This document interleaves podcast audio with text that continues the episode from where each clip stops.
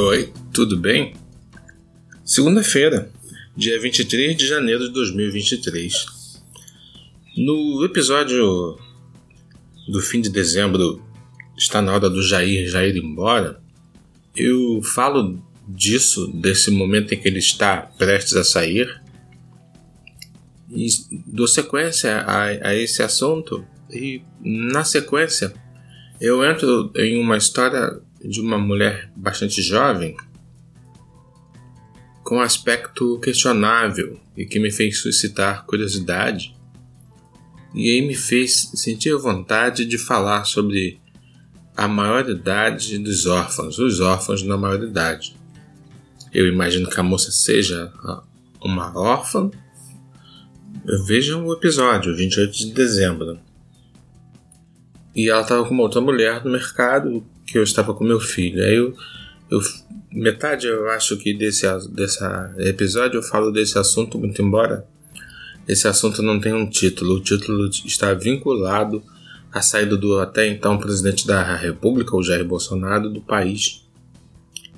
E, mas aí eu falei, ficou como um assunto coadjuvante, um assunto tão importante que é a maioridade do, do indivíduo órfão.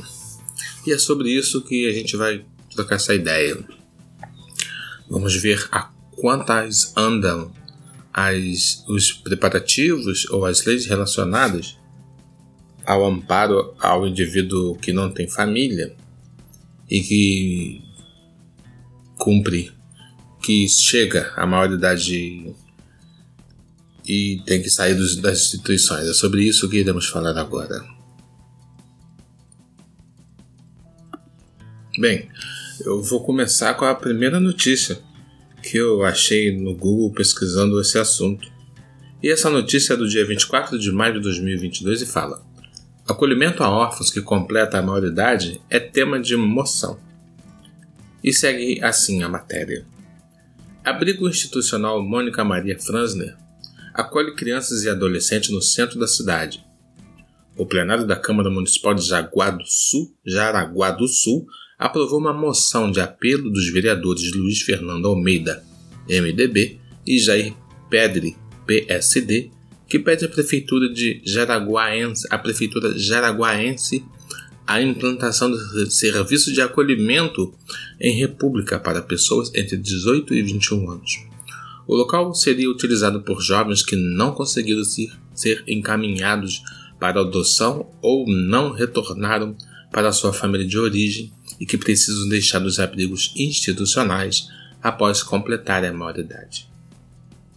O objetivo é que eles tenham um local onde morar, pelo menos até os 21 anos, e serem acompanhados por profissionais e equipe técnica, ao invés de serem largados nas ruas. Com isso, eles poderiam continuar os estudos e buscar uma inserção no mercado de trabalho. Essa notícia é de 24 de maio de 2022, ou seja, é do primeiro semestre do ano passado. Não encontrei nada relacionado a esse assunto dos órfãos na maioridade no segundo semestre de 2022, nos deixando claro que esse assunto não está em voga, ele não está em destaque, e infelizmente essas pessoas elas são invisíveis para a sociedade civil de um modo geral e temos que estar atento a isso. É observável nesse pequeno texto que li que a tentativa dessa prefeitura dessa cidade é que as pessoas não sofram o mal maior, que é chegar aos 18 anos e serem expulsas, por assim dizer, mas que na prática é isso, e fique à mercê da miséria e da, da criminalidade das drogas. Para completar o raciocínio relacionado às matérias que li, eu vou compartilhar com vocês também um pequeno texto rapidinho que fala: O drama das crianças órfãs e abandonadas que não conseguem ser adotadas pode ganhar contornos mais tristes ainda quando eles atingem a maioridade vivendo nos abrigos e instituições. O presidente da Comissão de Direitos Humanos, senador Paulo Paim, PT do Rio Grande do Sul, avalia que, em grande parte, essa condição acaba sendo causada pelo próprio Estado, na lentidão para finalizar a burocracia que, que libera a criança para a adoção. busca por familiares que queiram ficar com as crianças, perda do poder familiar, liberação dos documentos.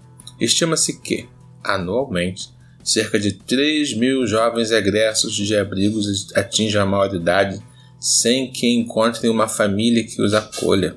Por isso, é o próprio Estado que deve ajudar na socialização desses cidadãos recém-saídos da adolescência e que não têm apoio. Avalia o senador. Então, lamentavelmente, lamentavelmente, essa notícia inclusive é de 2020, tá? Essa notícia é de 2020. Lamentavelmente, nós não estamos vendo notícias em 2023 e nem do segundo semestre de 2022. Os movimentos relacionados ao indivíduo órfão ele acontece de uma forma muito incipiente, ou seja, ele, ele não tem conteúdo, ele não tem vigor, ele não tem projeção. Nada do que eu li, nada do que eu vi aqui, eu já tinha tomado consciência antes. Modéstia à parte, eu tento ficar atento às coisas ao nosso redor, mas nada relacionado a esse assunto, que inclusive, falando francamente, não tinha chamado a minha atenção.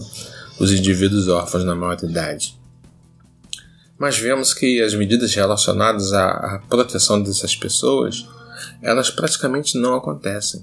Essas pessoas ficam expostas e isso é lamentável.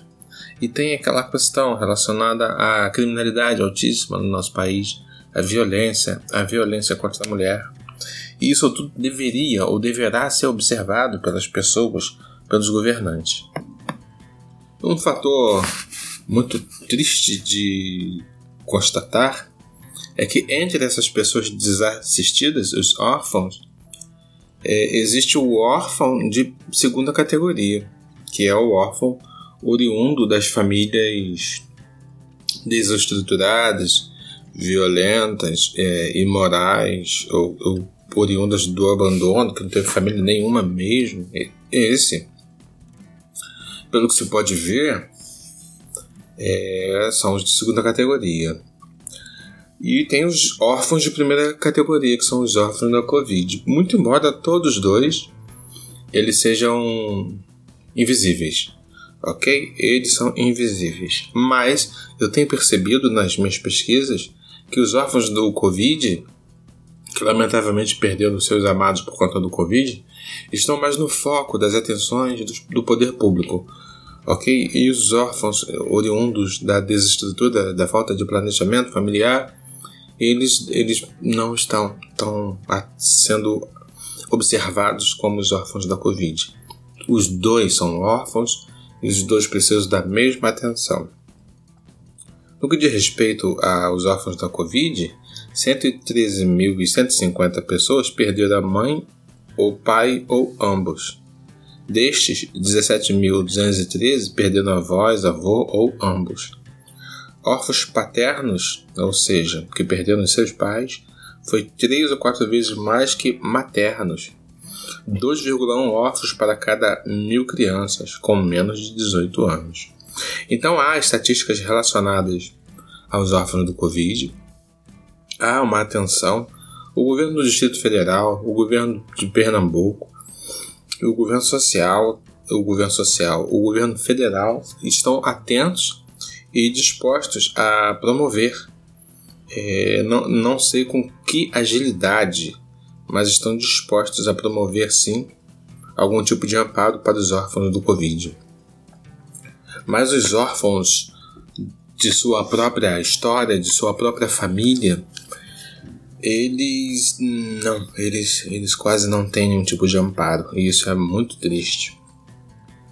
E aí eu traço o paralelo com aquele raciocínio do início, lá daquele episódio do Jair Jair embora.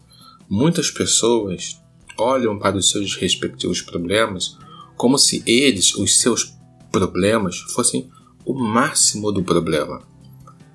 Como se eles fossem os sofredores sobre a face da terra. Não estou querendo suprimir, diminuir, ignorar o sofrimento e as adversidades dessas pessoas. Não é isso. O que eu quero observar é que se formos colocar os nossos problemas em uma escala e se pararmos para fazer uma análise racional, porque geralmente a análise é emocional, se usarmos a razão para analisar os nossos problemas, vamos ver que somos pessoas muito bem colocados nesse ranking, nesse degrau, nessa escala de adversidade. Então essa é sempre a minha recomendação, sempre a minha humilde sugestão.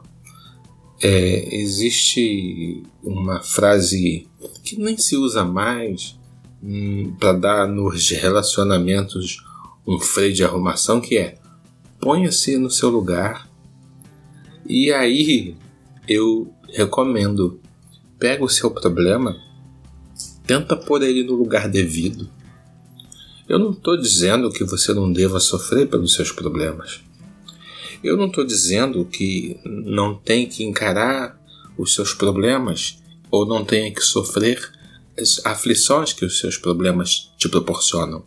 Não é isso.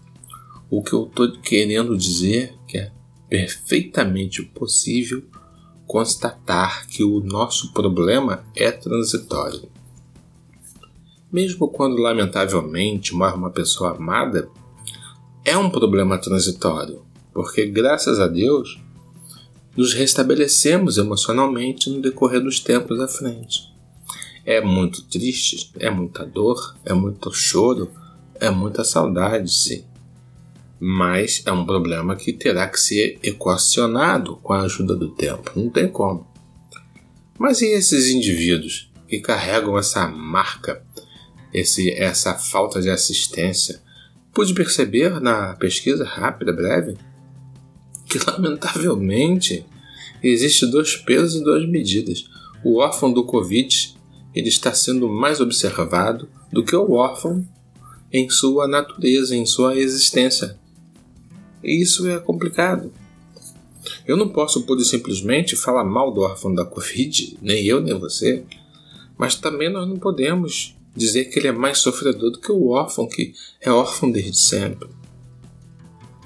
Temos muitas coisas ruins em nossa sociedade, de modo geral, mas se formos parar, por exemplo, para traçar paralelo entre a nossa sociedade e a sociedade do Afeganistão, a sociedade dos países africanos que vivem em guerra civil e são miseráveis, a condição do nosso país e os nossos problemas não são nada, mesmo dos nossos órfãos, que mal ou bem os nossos órfãos têm alguma estrutura relacionada aos orfanatos e até os 18 anos ele estará assistido. Mas depois dos 18 anos é que chega e que vem o problema. Essas pessoas estão desamparadas. São muitos os projetos de lei que eu pude observar. Eu já li muito para vocês, minhas amigas e meus amigos.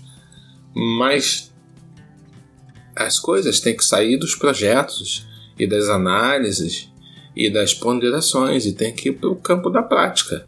Essas pessoas precisam ser ajudadas, sim. E o crime do abandono de incapaz ele tem que ser potencializado. Teríamos que ter uma reforma do Código Penal. Teríamos que reformular e determinados comportamentos deveriam ser penalizados com mais vigor, com mais veemência. Mas não é assim. Queridos amigos, eu queria e quis falar um pouco dos órfãos com vocês.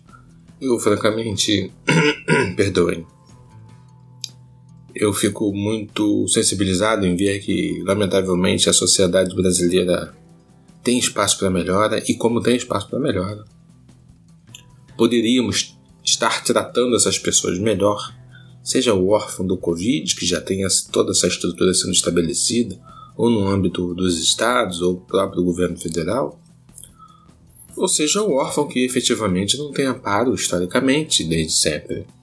Essas pessoas precisam também de ajuda e de auxílio. Então fica aí a observação. É, estejam é, atentos ao planejamento familiar. Entenda que pode ocorrer até o imprevisto da sua caminhada sobre a face dessa terra ser menor do que a planejada e o seu filho ou sua filha ficar órfão. Então planeje a sua vida, a sua, a sua estrutura familiar, levando em consideração o fato do número de filhos, por exemplo. Dois filhos, Um filho, três filhos. Se você casar de novo, se você já tem dois filhos, considere isso com muita delicadeza e com muita atenção. Porque você separa do primeiro relacionamento ou do segundo relacionamento, estando você no terceiro. Mas você não separa do seu filho. Muito embora na prática é o que vemos. As pessoas abandonam os filhos. Se separam e abandonam os filhos. Essa avaliação e esse retrospecto sobre essas coisas todas é que temos que levar em consideração. Um dos elementos que potencializam a violência nas regiões metropolitanas é a falta de estrutura nas famílias. Famílias que se formam muito jovens, jovens que infelizmente não conseguem, por uma questão financeira ou emocional, cuidar de seus filhos, abandonam seus filhos, vão viver uma vida de liberdade, entre muitas aspas, porque não estão libertos do vínculo que ele terá para o resto de sua vida. É vínculo indissolúvel, não tem como se desvincular desses filhos que nasceram. Muito embora você se comporte assim, no que diz respeito ao seu orçamento, você se comporte assim como se você não tivesse filho, mas você tem filho. Se você não assiste economicamente seu filho, ele está passando privação e necessidade. E o elemento corruptor pode sim levar essa, menina, essa criança, levar essa menina, levar esse menino. As pessoas que saem para trabalhar bem cedo falam, assim como eu também vejo. A juventude está exposta a juventude está exposta ao comportamento criminoso. As meninas, ah, elas estão expostas ao comportamento imoral e sexual. Eu sou puritano, a conversa não é baseada ou querendo se nortear pelo puritanismo, mas infelizmente as meninas, muitas vezes, são meros pedaços de carne nos finais da madrugada. Queridos amigos, é sempre um prazer estar com vocês. Um forte abraço, boa segunda-feira terça-feira, quarta-feira, que estaremos de novo juntos, se Deus quiser, quinta-feira, sexta-feira, não vamos estar juntos, sábado-feira e domingo-feira. Fiquem todos na santa paz de Deus e estamos juntos e misturados no mesmo propósito.